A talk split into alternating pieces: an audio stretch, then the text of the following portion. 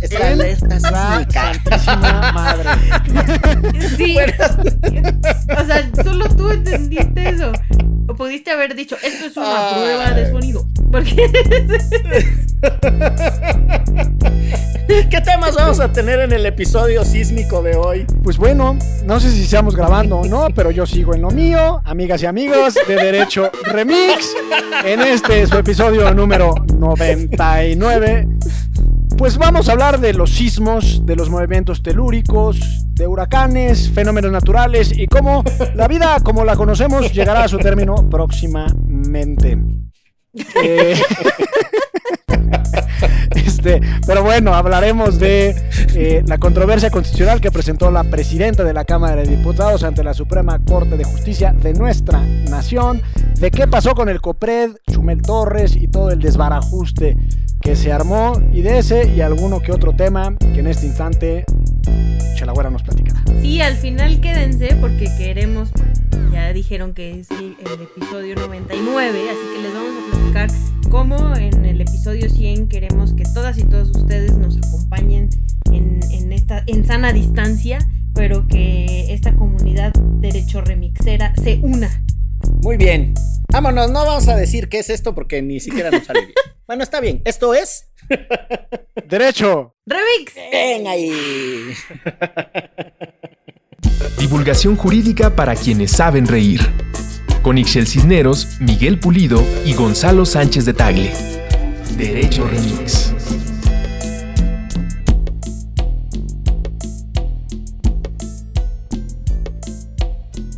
Hemos llegado a la emisión número 99 de Derecho Remix. 99 episodios convencionales, es decir, estamos cerrando nuestra cuarta temporada, más los episodios especiales. Cuando Gonzalo se abrazó, por ejemplo, estoy poniendo un ejemplo de un episodio especial, cuando Gonzalo se le abrazó y se le untó, se le embarró a Enrique Krause en una transmisión que hicimos desde el Museo Nacional de Antropología e Historia. Lo aromé. ¿Qué, qué sientes ahora, Gonzalo? Después de haber hecho eso. Me siento ungido. Yo sé que ustedes le tienen mucha tirria a Enrique Krause. Y lo he dicho siempre. A mí no- muchas cosas de él no me gustan. Pero Pero, insiste, insiste en que le sigamos teniendo tirria. O sea, sigue haciendo cosas para que uno Sí, lo claro, siga claro. odiando. Como felicitar la- al Faro, no sé si te acuerdas por su gran Sigue la mata dando, ¿no? afrenta contra el gobierno y la Sí, que lo comparó con el liberal libertad. Mariano Otero, ¿no? Exacto. No se ayuda, Sí. no se ayuda tu amigo Krause. O quizás sí, quizás está dentro de su propia lógica, ¿no? No, no se ayuda para que nosotros lo querramos. Ah, claro. Sí, no. No lo veo muy preocupado al, al doctor Enrique Krause en que nosotros le demos nuestra aprobación, ¿eh? Fíjate. Nuestra Sí, venia. El ingeniero, ¿no? Casi se le Al conoce ingeniero. como ingeniero. Sí. Sí, se le conoce como el ingeniero. Pero es doctor en historia, ¿no? Si mal no estoy. del Colmex. Del Tesis Colmex, sí. doctoral, ya lo hemos comentado acá, se llama Caudillos Culturales de la Revolución Mexicana. Es un muy buen libro que compara las biografías de Vicente Lombardo Toledano y Manuel Gómez Morín. Mira nada más. época. Sí, Para mí el ingeniero es el ingeniero Slim, la verdad. Fue, es mi época en quien. Entonces, cuando dicen ingeniero era como el ingeniero. O sea, el Para mí- ingeniero Slim. Para mí, el ingeniero es el ingeniero Cuauhtémoc Cárdenas. Por También. cierto, al otro, Ah, al otro, al que también le decían el ingeniero, es al inefable García Luna, porque también es ingeniero. Y así se le conocía en el ambiente de la seguridad pública. El Pues ingeniero. entre ingenieros te veas, ¿no? Pues sí, caray.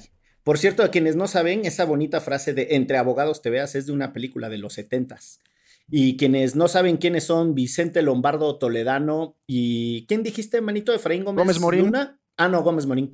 Eh, y Gómez Morín, eh, uno es un ícono del PAN, fundador del Bueno, el PAN. y- fundador del PAN. el fundador del PAN y un referente de la derecha mexicana. Y Vicente Lombardo Toledano es un muy particular personaje de la izquierda histórica en México. Una izquierda, Sindicalista. sí, pero también una izquierda que tenía una relación muy singular con el poder. O sea, la- los biógrafos también reconstruyen que Vicente Lombardo Toledano, a pesar de su discurso muy radical y de su capacidad organizativa, tenía también lazos con el poder del PRI de sus épocas. Padre, por cierto, de, de Marcela Lombardo, quien fuera candidata a la presidencia de la República en 1994. No sé por qué me acuerdo de esas cosas, pero pues, así, sí funciona mi tatema. Yo tengo Eh, esos manito. datos, pero sobre Bob Esponja.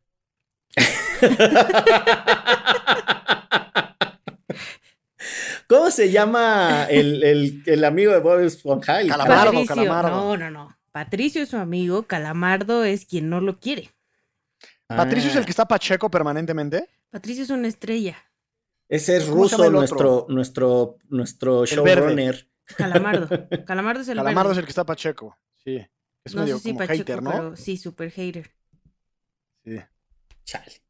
O sea, es como el Gargamel de, de los pitufos. Total, totalmente. Ya. Ah, se parece Imagínate un poco a odiar a Bob sí. Esponja, es muy complejo. O sea, tienes que ser una persona muy mala. Yo detesto a Sí. Bob Esponja. Tienes que ser no- una no- persona muy no- mala, no creo que ser una persona muy mala. Me cae mal, no sé. No por, su, no por su físico, obviamente. No me importa que sea una esponja que vive abajo del mar. Me cae mal. Te sabes He la canción, por lo menos. He Sí, practic- porque mi hija Elena la ve, lo ve con frecuencia. Aunque siempre Dile, trato Elena, de que ahora que se levante la irse en otra dirección. hacemos una fiesta de Bob Esponja y nos juntamos Ándale. todos a ver capítulos. Pues muy bien. En este episodio número 99 de su programa de divulgación jurídica favorito de Recho Remis, la producción nos hizo el favor de enlistarnos tres temas a sugerencia de distintos usuarios de las redes, entre los que están Rebeca Sandoval, Rocío Morales, el gran Badger Jade, que por cierto siempre comenta, es gran platicador, Alberto Adame y eh, Jelly Bean, ay mira, tiene nombre acá bien high level, Jelly Bean Lawyer y Fer Fuga. Eh, no sé quién propuso qué tema, ni tampoco sé si están todos, porque sí recuerdo que eran un titipuchal. Pero, ¿les parece si extiende un, entramos? car- un cariñoso saludo, por supuesto. Siempre, se, siempre se les manda saludos, eh, porque nos hacen además más bonita la participación en redes y el curso de la semana.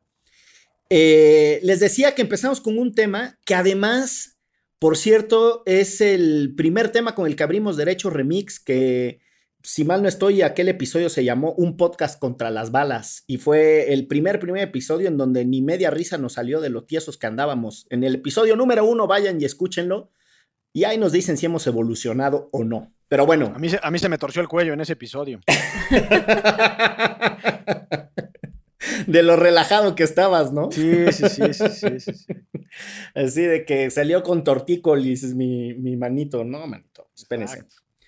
Pero bueno, vamos entonces a alegrarles el chakra jurídico aquí con el análisis de mm, la nueva rebatinga que hay entre el Congreso de la Unión, de manera más concreta la Cámara de Diputados que preside Laura Rojas, diputada de extracción panista, por cierto, porque eh, presentó lo que se le viene conociendo como la controversia constitucional, ¿verdad? Ese bonito recurso que tiene nuestro derecho.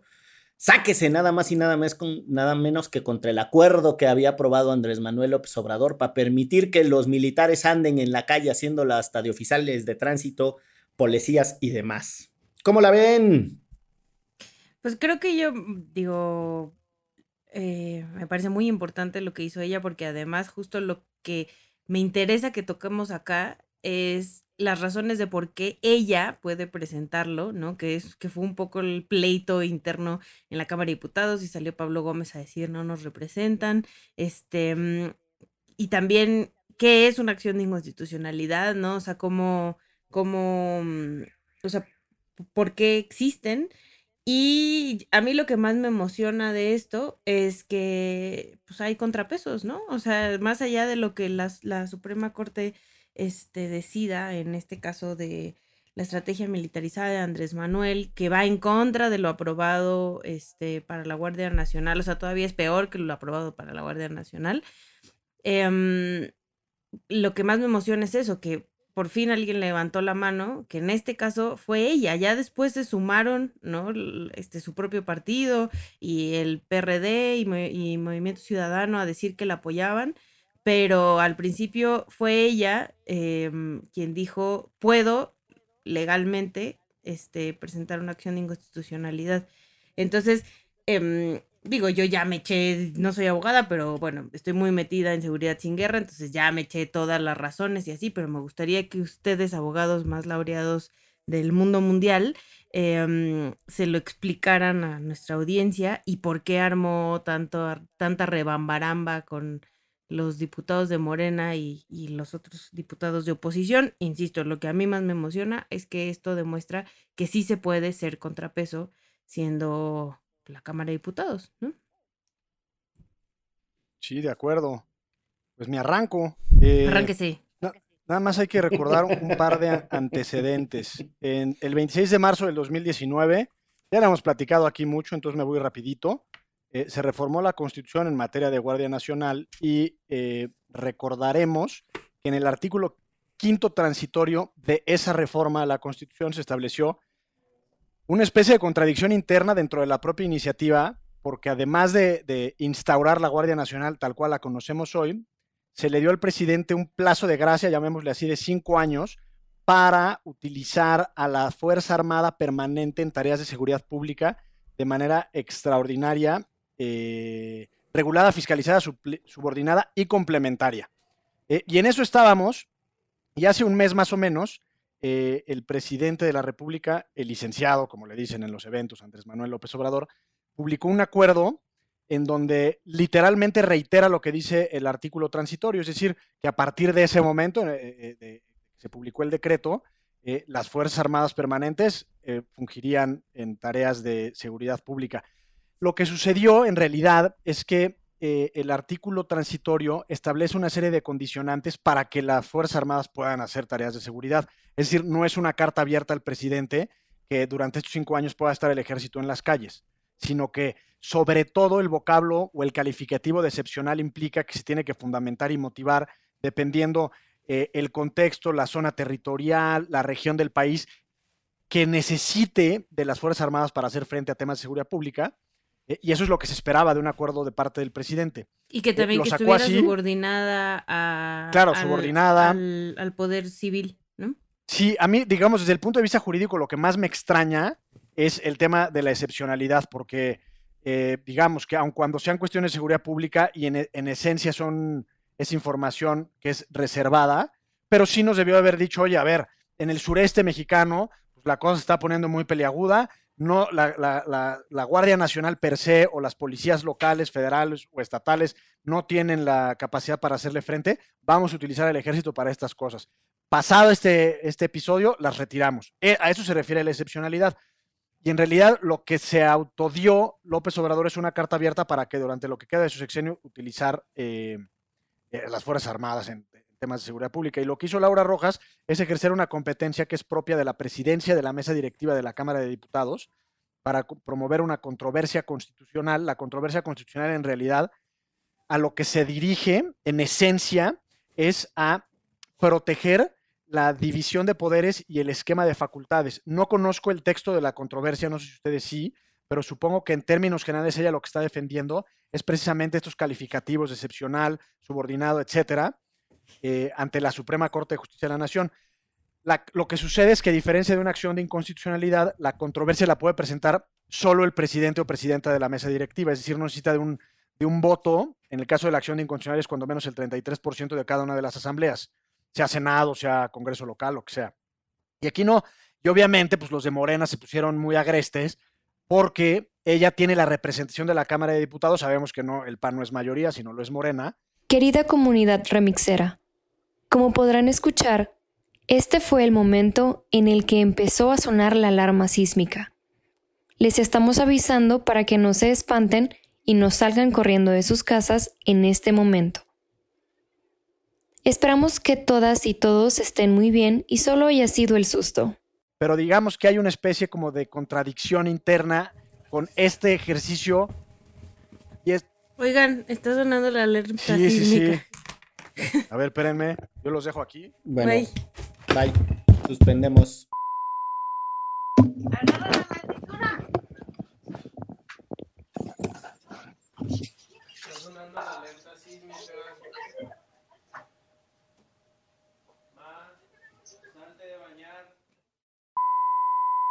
Pues sacudidos y deseando que todo mundo esté bien en sus casas. Ya vimos en las redes que hay algunas pérdidas materiales. Eh, esperamos que solo sean eso, que no pase. Que solo sean las chelas de un Oxxo en Huatulco. Exacto. Que duele, Y- pero es, No, pues sí. es superficial. Pues sí. Eh, pero bueno, vaya sacudida, ¿no, muchachos? No, nunca me había pasado estar en plena grabación y que de repente Sí, empezara sí el nos pasó. ¿Sí nos pasó, no? En una ocasión en Derecho Remix, ¿o no? No, O sea, hoy. sí, sí ¿No nos había pasado antes? Bueno, dispensen, es que ando muy aturdido. Ayer con los relámpagos nocturnos, la pandemia, el sismo, la pues todo lo que está sucediendo en este país. Ya no sabemos ni qué pensar. Ahora ¿Qué? Sí, ya, güey. Pensé que me decías a Michelle ahora, ya sabes que no soy muy bueno para los mames. Es Edgar, es Edgar. Sí. Oigan, pero están todos bien. Ustedes, sus familias, eh, como dicen los gringos, so far, hasta ahora, con lo que saben. Sí, salvo todo el, bien, todo bien. salvo el Todo bien. sangoloteo y un poco descuajados, ¿no? El Sí. susto y, y salir con chamacos y con perra, que es lo que. Si van a ver, si escuchan lo que yo digo en el audio, es agarren a la aceituna. Porque ya la vi aquí muy. La vi muy acostada y dormida en lo que todo el mundo estaba saliendo este, por la lenta. Sí. Sí. Bueno, pues ya veremos qué hace la producción para rescatar eh, este episodio. Pero mm, si les parece, continuamos con, con el proceso en donde estábamos. Yo Eh, siento que es culpa de la pesar- Guardia Nacional. Por eso tembló. Sí, yo se lo adjudico directamente a López Obrador. Y ojalá, y ahora que, se, que, que López Obrador se enteró que existe el Servicio Sismológico Nacional, no lo quiera cancelar. No, el, el- el- el mejor tweet que he leído fue sismo de 7.5 grados, Sheinbaum afirma 7.1, Gatel afirma que fue importado, Secretaría de Salud lo mide en 3.3, Ackerman niega que sea 6.6 y lo llama acoso. El presidente propone desaparecer el Servicio Sismológico sí, Nacional. sí, sí. Y me extraña que no se lo, que no se lo endilgue al neoliberalismo, ¿eh?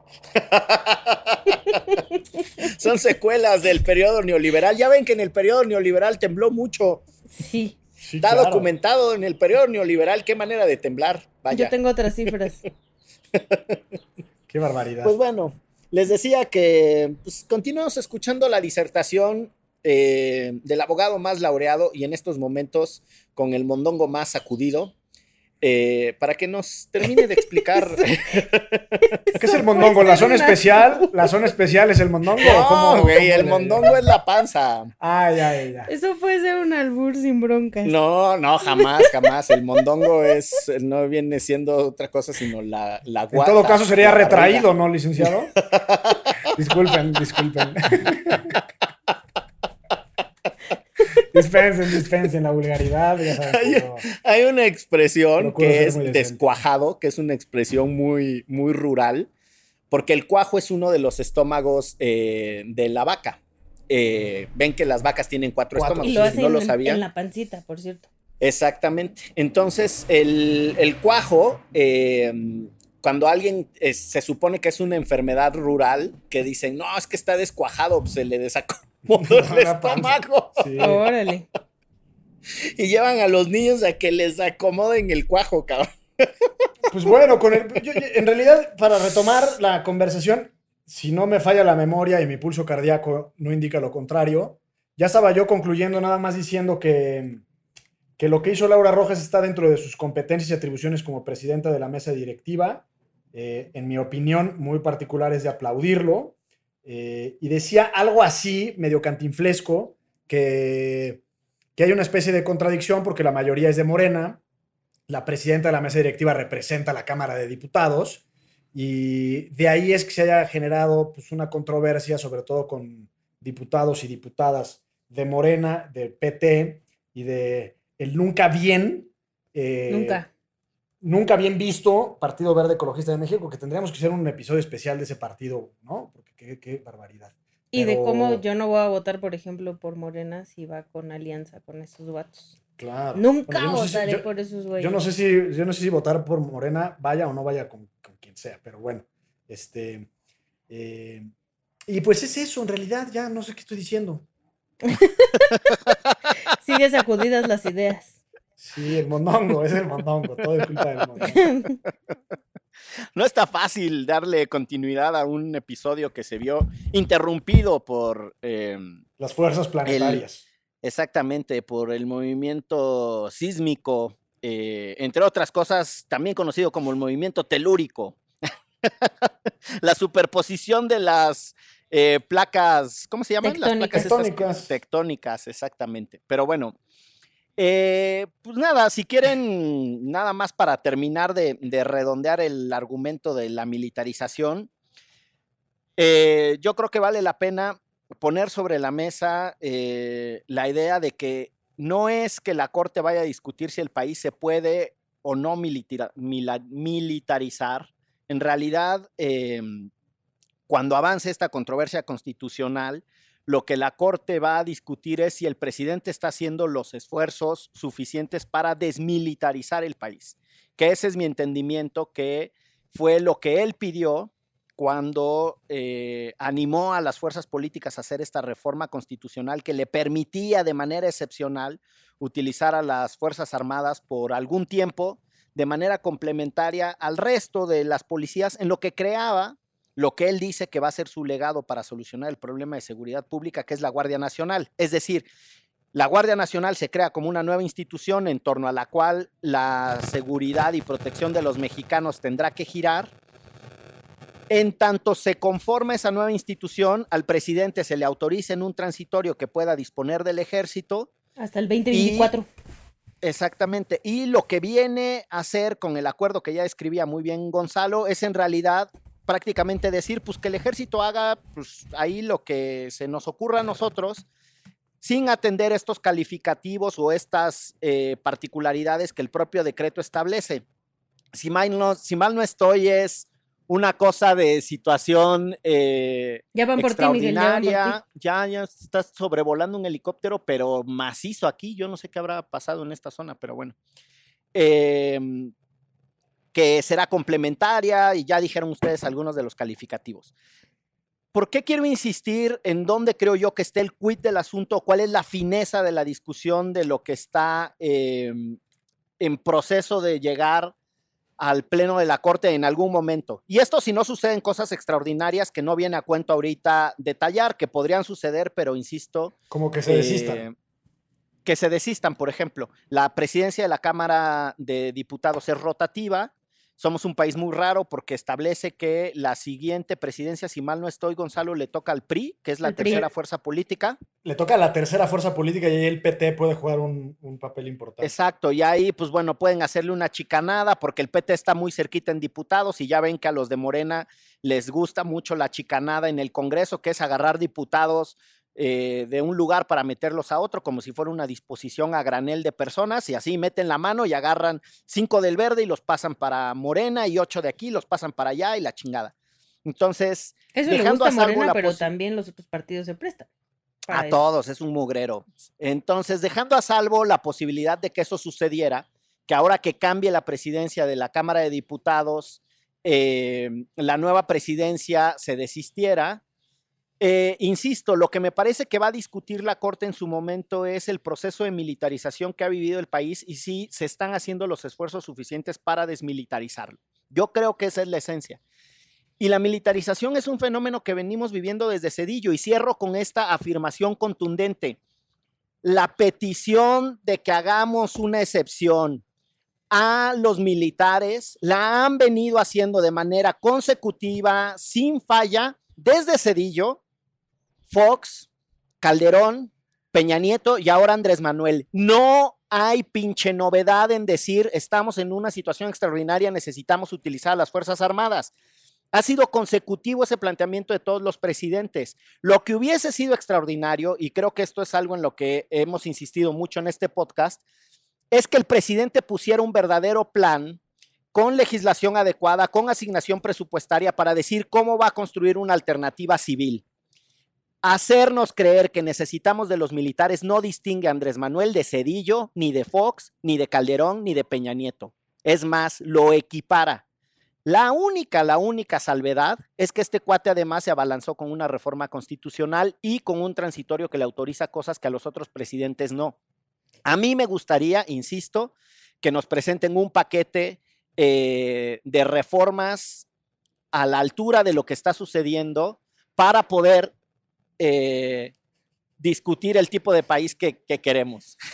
No, y además, o sea, eh, la Corte ya no se pronunció cuando la Ley de Seguridad Interior y justo ya dijo que eh, no podían utilizarse las Fuerzas Armadas en cuestiones de seguridad pública, que cuando se hiciera tenía que ser una excepción, o sea, ya hay una claridad al respecto que en el caso de Andrés Manuel, como dices, Calderón, Fox, Cedillo, este, Peña, etcétera, pasaron sobre esto y la problemática real todavía es pensar en el futuro, porque va a llegar el 2024 y entonces nos van a decir, híjole, ¿qué creen? No capacitamos a las policías civiles y entonces vamos a tener que quedarnos otra vez con los militares y las Fuerzas Armadas porque son los únicos que nos pueden sacar de este aprieto en el que estamos de seguridad y de violencia del país. Entonces, mientras una cosa no vaya acompañada de la otra, porque también, ¿no? O sea, em, mucha gente nos dice, sobre todo para el colectivo de seguridad sin guerra, ¿cuál es la propuesta? ¿No? O sea, los militares hasta ahorita son los únicos que nos pueden sacar de esto. Pues sí, es verdad, nunca eh, dijimos que tenían que regresar a sus cuarteles inmediatamente porque en efecto no hay condiciones para que las policías civiles se hagan cargo de la seguridad totalmente pero no se está construyendo una alternativa desde el gobierno, ¿no? O sea, se sigue dándole presupuesto, poder, este, y ahora manga ancha a las Fuerzas Armadas y se le reduce el presupuesto a las policías civiles, se le sigue este, este, criminalizando, señalando, en muchos casos orillando a que trabajen con el crimen organizado, pagando pésimo, tratando de la fregada. Entonces, no hay una alternativa real que más allá de la opción que ponga en la mesa colectivos como el de seguridad sin guerra, se pensaría que un gobierno supuestamente de izquierda como el de Andrés Manuel López Obrador tendría una opción distinta a la, todos los presidentes que ya mencionó Miguel. Creo que el punto ahí, eh, lo relevante es lo que dices, Chelagüera, porque la reforma a la Constitución y el transitorio que me refería hace rato, este, de alguna u otra manera dice que la utilización de las Fuerzas Armadas en materia de seguridad pública es mientras tanto, mientras que en lo que se fortalece la institución de la Guardia Nacional como un cuerpo de seguridad civil. Eh, y entonces, no es, que, no, es que haya una contradicción interna, pero es, ok, el presidente puede disponer de esas Fuerzas Armadas en lo que fortalecemos la institución, que supuestamente será el legado de esta administración en materia de, combate a la delincuencia organizada. Y entonces en ese mientras tanto, ya déjense si es la justificación y la fundamentación y motivación. ¿Qué está sucediendo con la Guardia Nacional? ¿En qué vamos? ¿Cómo va, digamos, la, estructura interna, la dispersión geográfica, la capacitación de los elementos, etcétera? Y en principio está basada en las Fuerzas Armadas. O sea, la Guardia Nacional, la, gran mayoría de los integrantes son de las Fuerzas Armadas. Yo he discutido con muchas personas y dicen, o sea, dicen lo que tú dices, Chelagüera, pero utilizado en sentido contrario. Es decir, pues claro, ahorita la, policía no puede hacer nada, pues que está el ejército en las calles. Y, es en realidad, más allá de implicar un problema de los derechos fundamentales, es que es lo que dejamos de hacer porque el ejército está en las calles. Y eso para mí es lo verdaderamente grave. Este, pensar en policías municipales, policías estatales, la policía federal, llámese como se le llame, es en realidad para mí el drama que nos va a llevar a quizás, y ojalá y no, a seguir con el mismo problema los próximos tres o cuatro sexenios pues ahí está. Está cantado el tiro jurídico, está cantadas las razones por las que la presidenta de la Cámara de Diputados puede efectivamente presentar ese tipo de control de constitucionalidad al que le hemos puesto el simpático nombre de controversia constitucional aquí en México y que tiene otros primos hermanos que son la acción de constitucionalidad y el bonito juicio de amparo. Son las formas en las que se puede controlar cuando algo está fuera de los cánones de la Constitución y también está dicho que de poco sirve en este país que en los transitorios se establezcan obligaciones. Los transitorios son artículos que acompañan, vamos a suponerle así, es la guía de implementación de las reformas, ¿no? Se hace una reforma y se le incluyen artículos transitorios que dice esto sucederá en tal plazo, de aquí se dispondrá el presupuesto, esta cosa sucederá más o menos así, eh, estas serán las autoridades involucradas, etcétera, etcétera. Esas guías de implementación de los marcos normativos cuando se aprueban sirven para poco o para nada en este recochino país. Eh, ya se ha dicho bastante aquí en este segmento y si les parece, salvo su mejor opinión, pues vamos a una pausita, ¿no? A comernos un bolillo. Esto es... Derecho.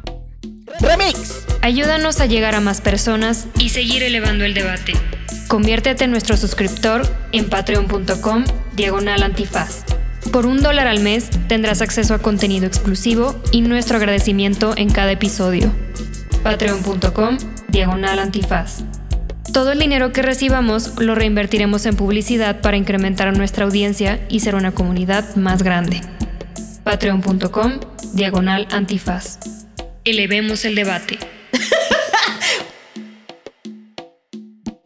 Y estamos de vuelta, les damos su bienvenida. Esperemos que en esta pausa nos ustedes, mis queridos amigos, hayan podido echar un caldito de pollo con su bolillo para amainar el espanto. Este, o en su caso, sollozar lo que ustedes, los que ustedes hayan querido, por supuesto.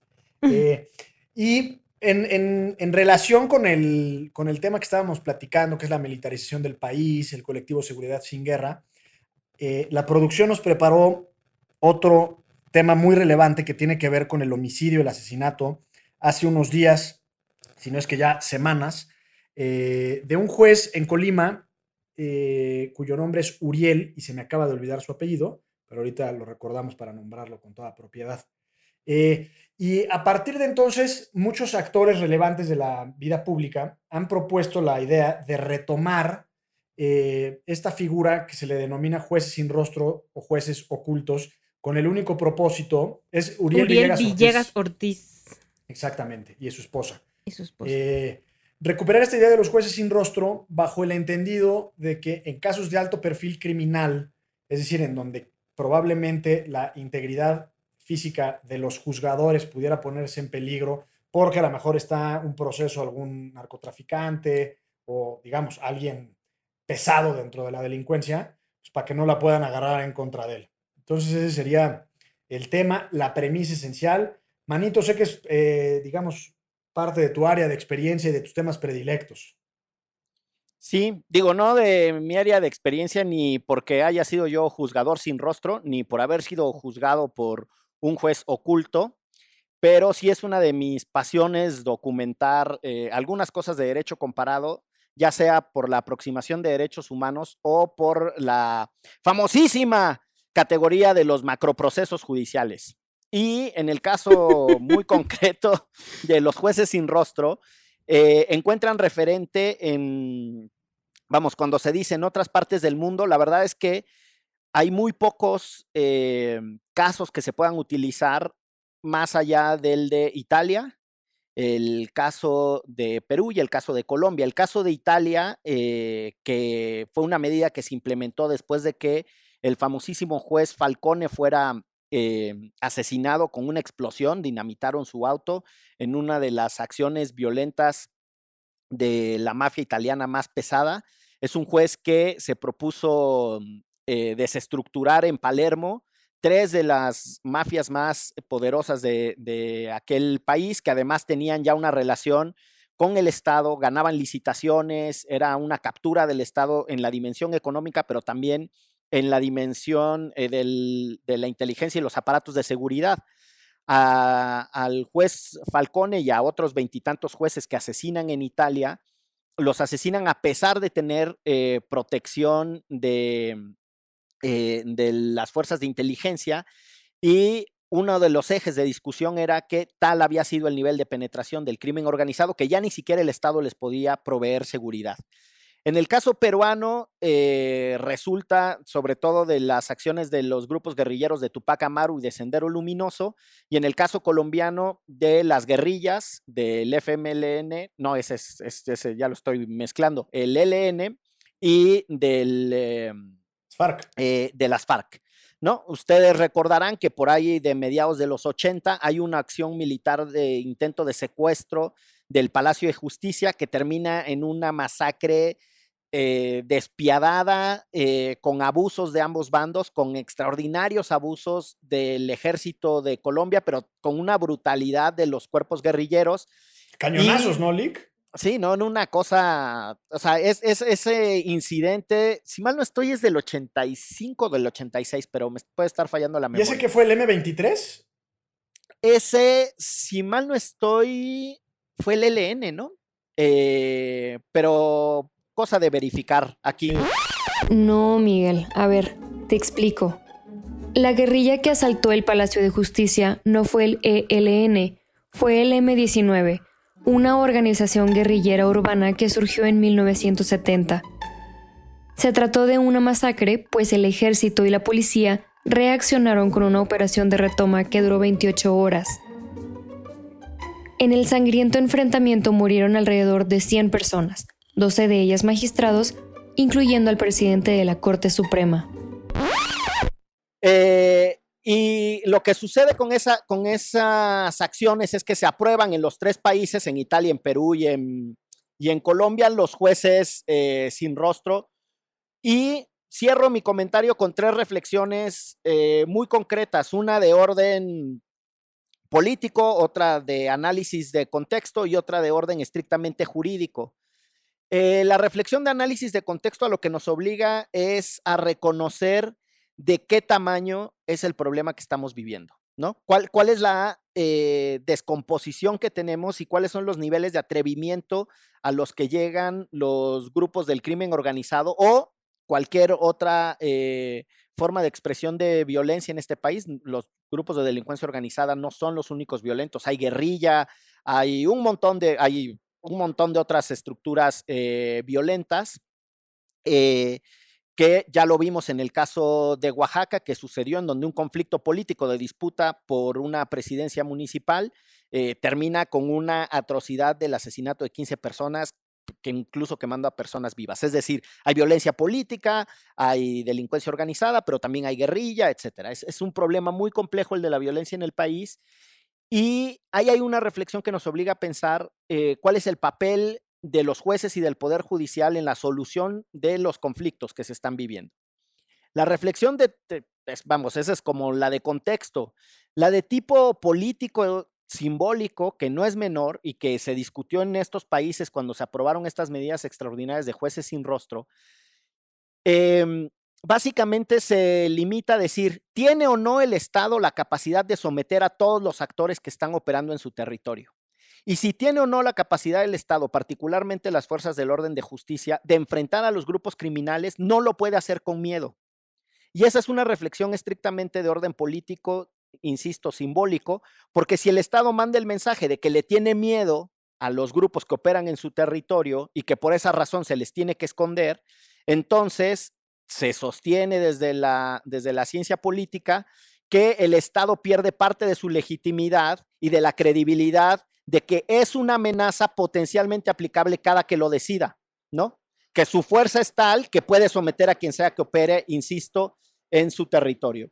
Y la última reflexión que me parece que, que es la más fina en términos jurídicos es que los jueces sin rostro no soportan lo que se le llama un test de convencionalidad, es decir, no podrían eh, superar las restricciones que establece la Convención Americana. En el caso peruano hay una persona que fue juzgada por un juez sin rostro hubo muchos abusos. García Astro, hay quienes no sepan, en la que se le conoció como la dictadura fujimorista, eh, con su contraparte Vladimir Montesinos, eh, se desmidieron en abusos y algunos de estos casos llegaron al sistema interamericano. Ahí la Corte Interamericana, en el caso García Astro, le dice con todas sus letras al Estado peruano que violó la Convención Americana por juzgar a las personas sin que conocieran quién les estaba juzgando. La publicidad de los, de los em, procesos penales es sumamente relevante. Uno tiene derecho a saber quién lo acusa, de qué se le acusa y quién lo juzga, ¿no? Eso es central para el, para el, para el derecho penal.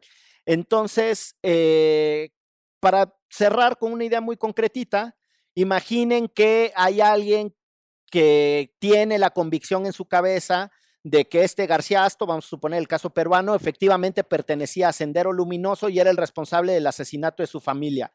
Entonces, la teoría dice que el rostro encubierto le puede permitir resolver un caso en el que estaría en un potencial conflicto de interés y del que no podría conocer por estar directamente involucrado. Solo por poner uno de los múltiples ejemplos de por qué los jueces sin rostros no son posibles en el sistema interamericano. Cosa similar sucede con el derecho constitucional mexicano y pues nada, ya me callo porque pues ya me estoy extendiendo un chingo y me entró el síndrome del abogado más laureado del seré breve. Sí, porque además nos dijo, este es mi tema, pero seré breve, lo prometo que seré breve. Y toma la barbón. Tú, Chela. No, o sea, sí creo que. eh, pues ha de ser muy complicado. O sea, me pongo en el papel de los y las juezas de este país. Y si te enfrentas a la criminalidad em, tan tremenda como la que existe acá, pues sí, sí, sí pensaría que para ellos y para ellas es una opción. Pero viendo la corruptela eh, que existe en México, también se presta para todas estas cosas, ¿no? O sea, creo que, creo que es un dilema que, que no está resuelto porque pues se puede prestar justo para que como no saben quién soy, pues entonces también me presto para la corrupción y para, para mm, violentar los derechos de las personas a las que estoy juzgando, ¿no? Que alguien me pague por hacer tal o cual cosa. Entonces, pues sí, está muy complicado, pero también creo que que las y los jueces de este país están en una indefensión muy tremenda ante las bandas del crimen organizado y muchas de ellas trabajando de la mano con policías y fuerzas armadas y ministerios públicos, ¿no? O sea, con, con autoridades que pueden dar información personal sobre los jueces y, y- y que termine en tragedia, como, como el caso del juez Ulises. Ulises Uriel. Uriel. Ur- Uriel, Uriel, Uriel Villegas Ortiz. ¿No? Entonces, Yo, eso. yo quisiera hacer una. Ya no voy a decir breve, porque ya además me molestan cuando digo breve. Pero una reflexión. Eh, no, que tiene, que tiene que ver con la militarización del país, porque que me parece que la naturaleza de este gobierno empieza a definirse en sus propias contradicciones internas. Por un lado, militarizamos el país, que lo hablamos hace rato, y por el otro, el presidente eh, en sus conferencias mañaneras o cada que tiene oportunidad sigue con la cantaleta o discurso retórico de abrazos, no balazos, que a los malos los va a acusar con su mamá o con sus abuelitas, etcétera. Todo, en mi opinión, se diluye y se reduce al Estado de Derecho. Eh, el fortalecimiento de la seguridad pública, del sistema penal, del sistema penitenciario, digamos, todo por lo que atravesamos, inclusive la corrupción, eh, termina en la palabra impunidad. Eh, si en realidad el presidente tuviera una verdadera estrategia de fortalecer las instituciones encargadas de la impartición y procuración de justicia, así como la seguridad pública, otro gallo cantaría, no estaríamos hablando de la necesidad de proteger a los jueces bajo una mampara de oscuridad para que el malo que está juzgando pues no vaya a atentar en contra de su vida. Y en ese sentido, esto que propone Monreal y muchos otros, eh, además de que no se puede, y ahorita diré por qué no se puede, en mi opinión, eh, es, es tapar el sol con un dedo y estamos perdiendo de foco el verdadero planteamiento o, digamos, la verdadera discusión que atraviesa por la podredumbre de los sistemas. Entonces, no, no sirve Guardia Nacional o no sirve militarizar el país si no fortalecemos toda la cadena y todos los eslabones de esa cadena que empiezan por la policía investigadora, el Ministerio Público, los jueces, a todo, en todos los niveles. Ahora, suponiendo, sin conceder, o no, suponiendo y concediendo eh, que a, en, a, nivel convencional los jueces sin rostro fueran, digamos, constitucional y convencionalmente válidos, eh, haciendo eco a lo que decía Elick Bucles, eh, en México no se podría por una razón. Bueno, en primer lugar, en, en, contra de qué está el juez sin rostro, en contra del principio de inmediación del, del, proceso penal acusatorio, que implica que las partes tienen que conocer a la persona, al individuo que los está juzgando, a ambas partes, tanto víctimas como acusados. Uh -huh. Entonces, suponiendo que se pueda justificar que en un caso de elevadísima criminalidad eh, el juez pudiera ser oculto. Bueno, en el caso mexicano en particular, y sobre todo este gobierno, ha hecho que el concepto de delincuencia organizada sea, digamos, eh, gigante. Eh, cuando entendemos o el, el común de, de, de, el sentido común nos llevaría a pensar que delincuencia organizada es huachicol, redes de prostitución, narcotráfico, ese tipo de delitos. Pero vemos que, que en el artículo 19 de la Constitución se ha ampliado mucho el catálogo de prisión preventiva oficiosa. ¿Y eso qué significa? Que la prisión preventiva oficiosa se da para delincuencia organizada. Entonces, este gobierno ha tratado de, catalogar o calificar muchos delitos como delincuencia organizada de tal forma que se adecuen a la prisión preventiva oficiosa. Entonces, suponiendo, insisto, que eh, a un narcotraficante pueda tener sentido el que haya un juez oculto, en el caso mexicano no, porque hay delitos de corrupción, evasión fiscal, eh, defraudación fiscal, en donde ya no tendría sentido ninguno el que haya un juez eh, oculto, suponiendo que esa fuera una buena salida para proteger la vida de los jueces y las jueces. Y en ese sentido, pues concluiría diciendo, no es la solución porque la solución realmente está en la institución y en el sistema, y aunque fuera la solución, no sirve por la manera en la que se están integrando las carpetas de evaluación en este país, sobre todo a través de la unidad de inteligencia financiera. Totalmente de acuerdo, manito. Totalmente de acuerdo. Oigan, eh, nos queda un temita y ya poquito tiempo para terminar este episodio 99 y tenemos todavía que darle paso a la sorpresa de, fin de episodio y lo que vendrá con el episodio 100. Em, pero entonces, mente, mi, propuesta es que pues, le demos eh, rápido vuelo a la hilacha, este, con el tema este de libertad de expresión, discriminación, racismo. Y el caso del Conapred y Chumel Torres. A mí eh, la verdad es que no me interesa demasiado desarrollar el tema de Chumel. Creo que hay muchas personas que han agotado la discusión en redes sociales y seguramente ustedes ya pudieron tener acceso a, opiniones más calificadas que las de un servidor. Me refiero a ustedes, a quienes escuchan este podcast y a ustedes dos también, queridos eh, compañeros de micrófono. Pero no sé, en tu calidad de los ojos más finos del análisis jurídico transnacional y transalpino, mi querida Echel Cisneros. ah, pensé que Gonzalo. Me gustó, lo, me gustó lo de transalpino, ¿eh? si tengas alguna, este, alguna disertación que compartirnos. Híjole, pues, ¿cómo te digo? O sea, yo honestamente sí creo que eh, en Conapred se equivocaron al invitar a un personaje como él para un debate así.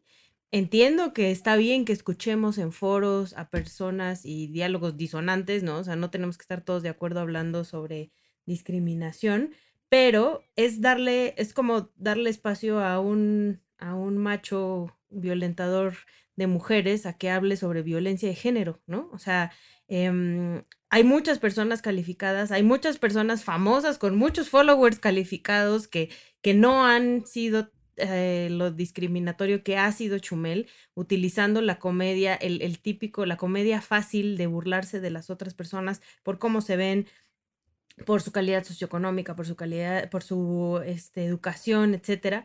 Em, él ha hecho su carrera con base en eso. Entonces, me, parece, me parecía un error que, que le invitaran a este foro. Si el foro lo hubiera hecho cualquier otra persona que no fuera una institución de gobierno, eh, no hubiera tenido esta magnitud, o por lo menos yo no hubiera creído que, que el problema fuera tal. El, en este caso, el problema era justo que lo organizaba con APRED. Em, y, y al final, insisto, es, o sea, lo que para acabar con el racismo y con el clasismo de este país, yo no creo que necesitemos darle espacio a clasistas y racistas para que convenzan a sus audiencias de no ser racistas y clasistas, ¿no?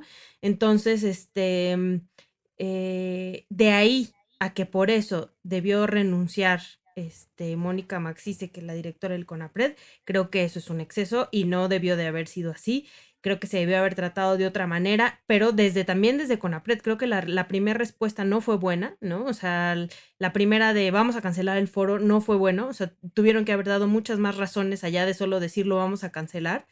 Y, o simplemente pudieron haber dicho, nos equivocamos, tienen razón, ¿no? Este, vamos a, invitar a alguien que tenga un chingo de followers también. Y después se hizo además este debate en, en, YouTube organizado por, por un colectivo Em, y la verdad es que fue bastante intrascendente, honestamente. No se dijo mucho más en, en, ese debate de lo que muchas de nosotros y nosotros sabíamos y sirvió para darle un espacio a Chumel y que muchísima gente dijera, este, mm, eh, nos han coartado nuestra libertad de expresión porque no podemos escuchar un clasista y un racista como él.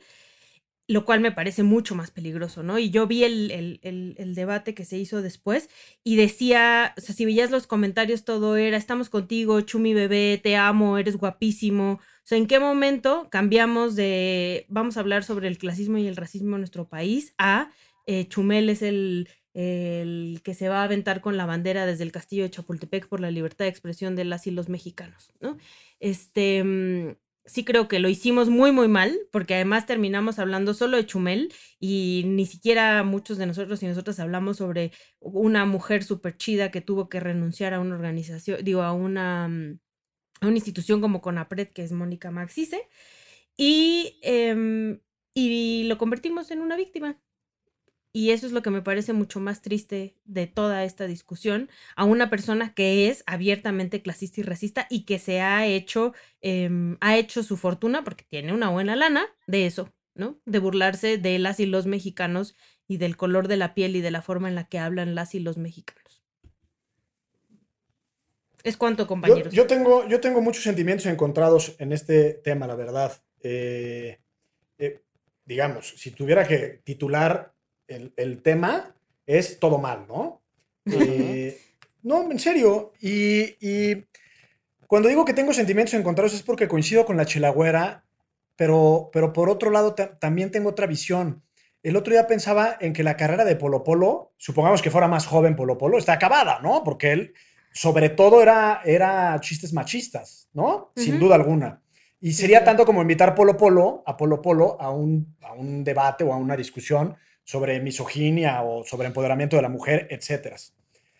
Pero, digamos, tengo sentimientos encontrados porque siempre he pensado que en, la duda de si, de si permitir la libertad de expresión o no, tiendo a pensar que siempre hay que permitirla. Yo no sé si, si Chumel Torres sea el reflejo de una generación que estamos dejando atrás. Por eso pongo el ejemplo de Polo Polo. Eh, la generación de nuestros papás que normalizaban este tipo de microviolencias o este tipo de burlas y sornas por el color de tu piel, por tu peso, por lo que sea, ¿no?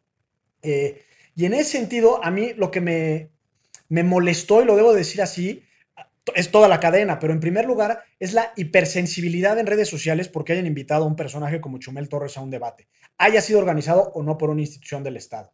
Eh, en ese sentido, creo que hicimos mucho más, mucho más grande el caldo eh, y a lo mejor lo, lo normal es decir, bueno, pues si va este compadre medio inefable, pues que vaya y a ver qué dice y etcétera, ¿no? Eh, e, eso por lo que hace Chumel. Mal la renuncia de Mónica Maxis, es una renuncia obviamente que, le, que, la obligaron a hacerlo. Creo que también mal por haber cancelado el, el, debate en sí mismo. Eh, no sé si mal HBO por haberle cancelado el espacio Chumel. Entiendo que hay temas mucho más importantes en la agenda nacional, en el país hay problemas mucho más profundos, pero digamos que esto en sí mismo también es una complejidad que hay que atender. Pero creo que el, peor de todos es el presidente al, deliberadamente y con intención de decir, ¿qué es el CONAPRED? Eh, sobre todo en un contexto de tanta discusión sobre la discriminación, el racismo y el clasismo en el país, lo que está haciendo es eliminar eh, esa discusión. O sea, no sé qué es el, CONAPRED eh, y de alguna forma lo que está haciendo es no reconocer el problema que existe al desconocer la institución encargada del, eh, Estado de justamente atajar esa problemática. Entonces, titularía todo mal, todos mal, excepto quizás Mónica Maxice. Y también creo que hay ejercicios distintos, ¿eh? O sea, lo único que hizo Chumel fue revictimizarse todo el tiempo y, neta em, señalar sí al gobierno, pero también a muchos de nosotros y luego a HBO, ¿no? Porque le estamos cerrando sus espacios a una persona tan chingona como él. Pero, por ejemplo, unos, un par de días después surgió también una polémica que en contra de Horacio Villalobos y el día de ayer Horacio Villalobos ofreció una disculpa en televisión abierta, en televisión azteca, después de muchos comentarios racistas y clasistas que él también había hecho. Eso no lo estamos viendo de Chumel y no estamos aprendiendo que eh, el humor tiene que cambiar, como el mundo tiene que cambiar, como todo está cambiando y como nunca debimos de habernos burlado de esas cosas, ¿no?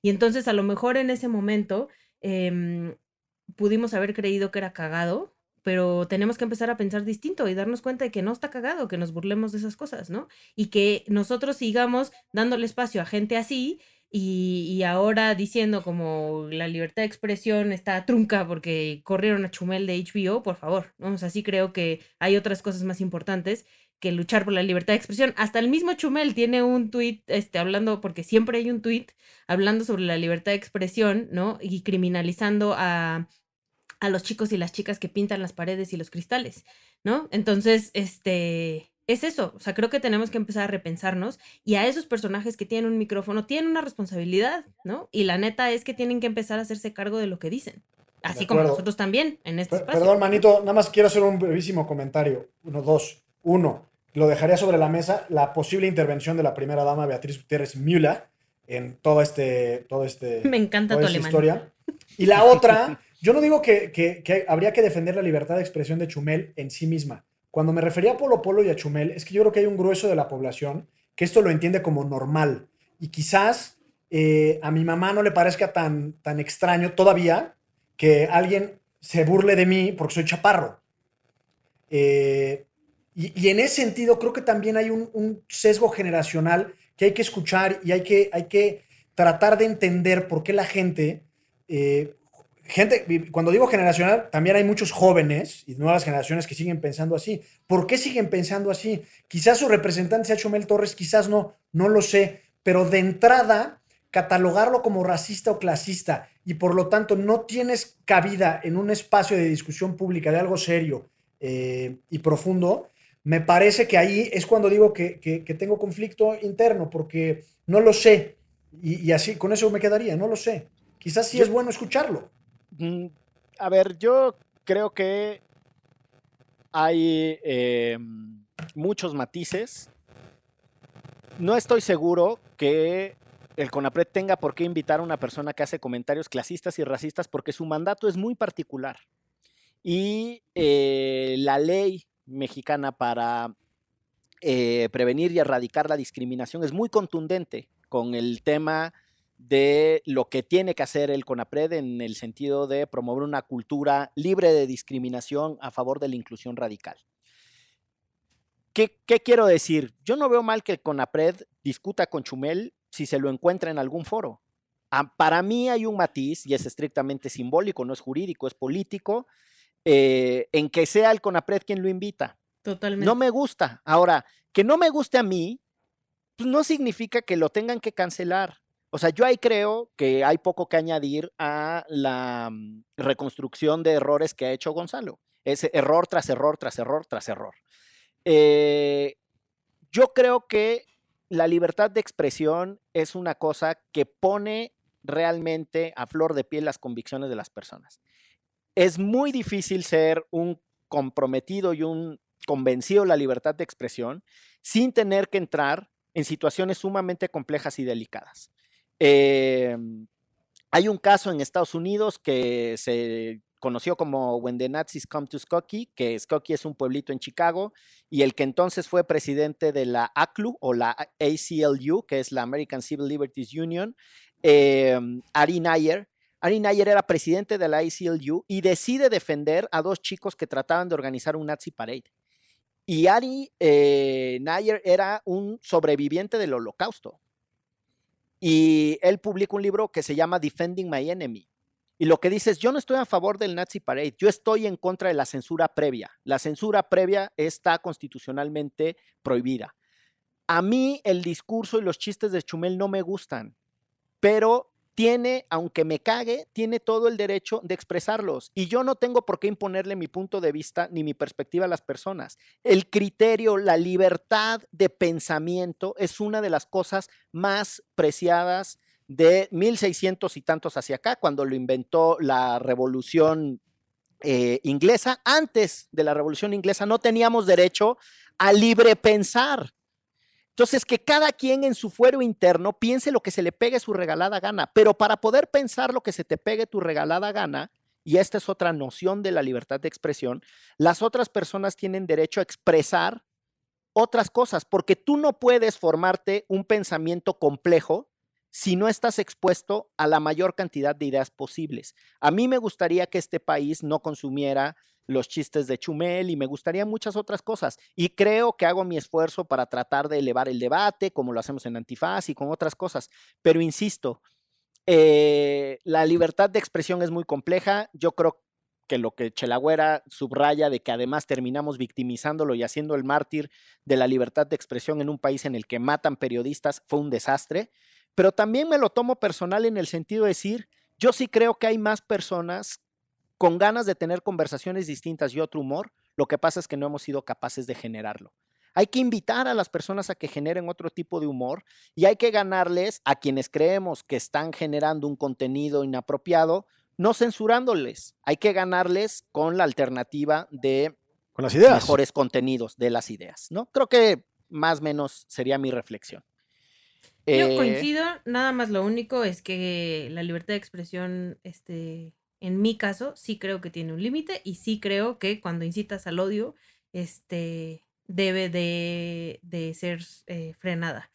Y ese güey lo hace todos los días desde su Twitter y su programa de televisión y etcétera, etcétera, etcétera. ¿No? O sea, sí creo que tenemos que empezar a repensarnos. Coincido contigo total y absolutamente que tenemos que ganarles los espacios porque mucha gente eh, lo va a seguir escuchando, ¿no? Y va, va a seguir creyendo que eso está bien y, nosotros algo no estamos haciendo bien para que mm, volteen a ver nuestros temas y para que volteen a, a decir eso es discriminación, eso, eso, eso está mal, pero em, aún así, yo sí creo que abiertamente podemos decirles estás mal, vato. O sea, estás mal y hay gente que sí lo, sí se lo toma a pecho y de verdad vuelvo al, al, al ejercicio con Horacio. Yo trabajé con Horacio Villalobos, ¿no? Y yo jamás pensé que se fuera a disculpar y se disculpó y se disculpó en televisión pública en uno de los canales y de los programas más vistos en la televisión. Se puede. Se puede hacer que esas cosas sucedan y creo que eh, también es parte de nuestro trabajo, las personas que, que creemos que, que, que esas, esas acciones y esos términos están mal, señalarlo para que ellos también se den cuenta, porque a lo mejor ellos siguen creyendo, por lo menos Chumel eso dice, que sigue creyendo que está bien, que el hacer comedia es como la comedia que le enseñaron a hacer a él, ¿no? Entonces, si no les decimos, no, mano, no está bien eh, que lo hagas, puede ser que lo siga haciendo toda la vida, a lo mejor simplemente porque nunca nadie se lo dijo. Está bien. Yo O sea, tendría hay que nada más- contrastar ideas. Solo un, solo un pequeño matiz. La incitación al odio es un tecnicismo muy complejo de demostrar. Em, y sí es una de las restricciones legítimas en el derecho constitucional comparado y en el derecho de los derechos humanos, en el derecho internacional de los derechos humanos, pero no toda acción ofensiva constituye una incitación al odio, ni toda acción denigrante. Ojo con lo que estoy diciendo. Incluso lenguajes, discursos denigrantes pueden no necesariamente ser una incitación al odio. Por lo demás, a Chumel hay que ganarle. Yo no quería hablar de él personalmente porque creo que tampoco, o sea, no, no es que quiera esconder en el closet al personaje, está ahí, es público, hay que debatir con él, pero creo que hay cosas eh, más profundas que reflexionar sobre ese mismo tema y perdón, manito, te arrebaté la palabra. No, quería dar dos recomendaciones nada más. La primera es No, de ni madre, no hay recomendaciones, pinche de- Chumel. François-Marie Arouet, mejor Sí. conocido como Voltaire. Tiene un librito bellísimo que se llama Tolerancia. Entre otras cosas, por ejemplo, dice que el único griego que mataron por pensar y decir lo que pensaba fue a Sócrates. Y el otro libro, que ya lo he recomendado en Derecho Remix, se llama Murder in Amsterdam, Asesinato en Ámsterdam, de Ian Buruma, y cuenta la historia del asesinato, del homicidio de Theo Van Gogh, eh, familiar del pintor, eh, a manos de un musulmán radical. Y a partir de este libro se generan dos planteamientos. El primero, la tolerancia tiene un límite, debemos de tolerar todo o podemos ser intolerantes con el intolerante, bajo la premisa de que en Holanda les costó mucho trabajo llegar a, ese grado de libertad social y civil, y dice, bueno, llega un grupo social que nos va a echar para atrás todos los derechos eh, conquistados de la mujer, de la comunidad LGBT, etcétera, ¿no? Eh, y eso a su vez genera un movimiento que se llama radicalismo ilustrado, que precisamente lo que propone es ser intolerante con la intolerancia. Se te cortó la internet, manito. Se me cortó el internet. Hoy es el día, hoy sí es el día, es el día próximo al fin del mundo, cabrón. Sí está gacho. Ya volví. Dispénsenme. Muy bien. Pues hay que, hay que debatir y enfrentar y hay que tomárselo como una motivación a no hacer serios y aburridos, a hacer mejor comedia y más inteligentes. Ese es mi punto. Y estoy de acuerdo con la chelagüera. Si creemos que están mal, también estamos en la total y absoluta libertad de decir están mal. Ese es mi punto, que la libertad de expresión permite ese contraste de ideas. Pero bueno, vámonos con la, mm, el anuncio, la novedad, eh, lo que le viene siendo la significante ilustración del episodio número 100, que lo vamos a hacer. Gracias, gracias a toda la gente. Pues no tenemos los millones de los pinches comediantes vulgares que andan por ahí sueltos, pero...